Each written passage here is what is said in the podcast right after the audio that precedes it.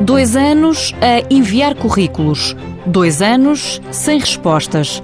Maria da Graça Fonseca decidiu que alguma coisa tinha que mudar. Na altura estava desempregada, pensei que o alemão seria uma mais-valia e, e, queria saber até que ponto é que eu ainda conseguia realmente uh, perceber realmente o alemão. Maria da Graça Fonseca tinha vivido 10 anos na Alemanha. Cheguei à conclusão que realmente havia muita coisa que estava cá, estava no fundo cá, mas que não, não estava a ser aprofundado e então achava que já não sabia nada.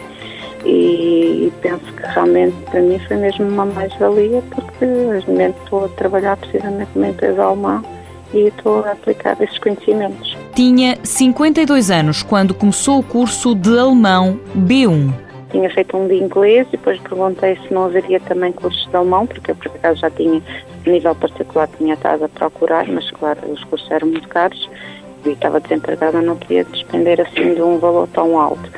E depois, como fui chamada pelo IFP para um curso de inglês, lembrei-me depois de, quando acabei de inglês, perguntei se não havia curso de alemão. E foi aí que depois fiquei inscrita e na altura depois encaminharam para um curso para a dual, neste caso percebeu que juntar um idioma às competências era uma mais-valia. Começava a ter respostas, não é?